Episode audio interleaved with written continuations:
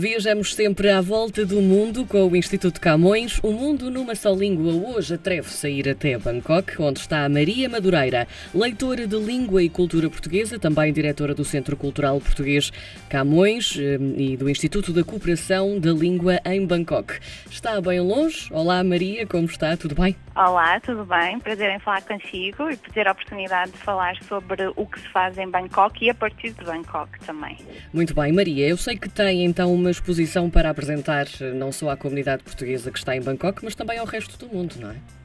Sim, bom, muitas foram as ações organizadas e apoiadas pelo Centro Cultural Camões em, em Bangkok e a Embaixada de Portugal. No total foram 33 ações nas mais diversas áreas.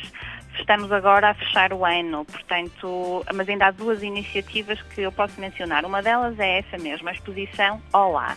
O nome é mesmo assim em português. Uh, resulta da colaboração entre Célia Esteves, que é a fundadora do projeto Rug by Gur, e a galeria tailandesa WTF, com a qual colaboro há já três anos, desde que cá estou. Esta exposição foi inaugurada no passado dia 28 de novembro. A Célia, Célia Esteves é uma artista natural de Viana do Castelo que se estreou assim, deste modo, na Tailândia. O que é a GUR? A GUR é uma marca de design contemporâneo que reinventa os tradicionais tapetes de trapos portugueses. O que a Célia faz é trabalhar em técnicas de impressão, fazendo, no fundo, um, a sua recriação em tapetes de trapos. Ela convida ilustradores e artistas nacionais e internacionais a, a estampar, digamos assim, as suas próprias criações através da técnica manual da tecelagem. Então, deste modo, as ilustrações e os desenhos ganham uma nova vida na forma de peças de arte únicas produzidas manualmente em tiares. Nesta galeria, na WTF, foram apresentadas, no passado dia 28, uh, tapetes de 20 artistas portugueses. Um, e 10 trabalhos que resultaram da colaboração entre a GUR, a Célia, e quatro artistas tailandeses. E é aqui que reside o fator diferenciador desta exposição e que procuramos sempre ter em todas as ações, que é a articulação e a permuta entre artistas portugueses e artistas locais.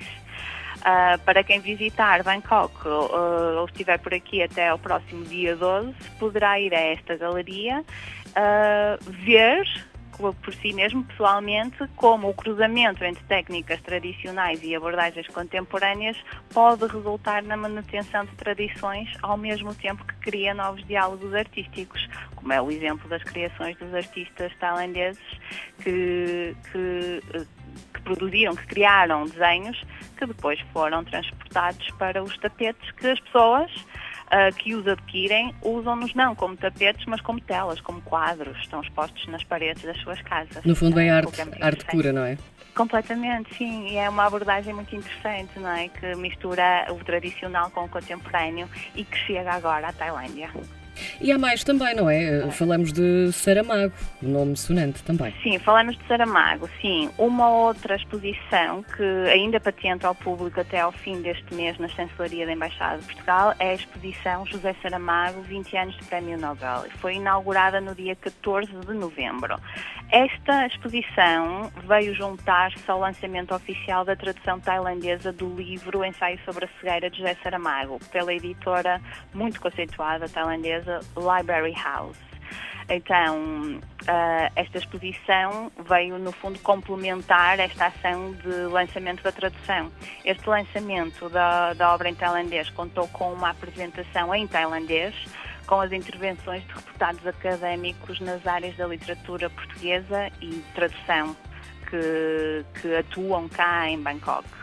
Uma participação que muito nos honrou neste, neste lançamento da obra em tailandês foi a de Virapor Niti Prapa. E quem é esta pessoa? É uma escritora tailandesa, nem mais nem menos, a vencedora por duas vezes do mais importante prémio literário do Sudeste Asiático, uh, o chamado Southeast Asian Write Award. Um, após esta apresentação ainda foi exibido o documentário José e Pilar de Miguel Gonçalves Mendes Sim. para uma plateia de cerca de 60 pessoas, sendo que a maioria, e, e estou a falar de cerca de 50 pessoas, eram tailandesas. Temos mais boas notícias em relação a, à literatura em português aqui na Tailândia e as boas notícias são que mais duas obras de Saramago já estão em processo de tradução, cujos lançamentos se prevêem para o início de 2021.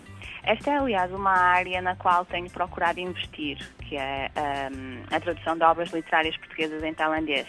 Já, e só, só para exemplificar, já em julho próximo, na Feira do Livro de Bangkok, uma outra obra de um escritor português será lançada e, neste momento, está quase terminada a tradução de um outro autor. Ainda não podemos desvendar, ainda está no segredo dos deuses e quem sabe poderemos voltar Sim. a falar e eu falarei sobre isto. Claro. Então, não posso deixar de mencionar ainda a Malásia, muito particularmente Malaca. Uh, apesar da minha base ser em Bangkok, a minha ação cultural aqui não se limita à Tailândia. Então, em junho passado, ou, uh, promovemos um recital After Albuquerque, Music of the Portuguese Malacca from the 16th and 17th centuries, que decorreu em Malaca. Uh, foi a primeira participação uh, com este festival, o Festival Malacca Classics, que tem como principal objetivo divulgar a rica história da música clássica malaia e a sua conexão com Portugal e Holanda, muito concretamente, durante o período de ocupação de Malaca por estes países no século XVI e XVII.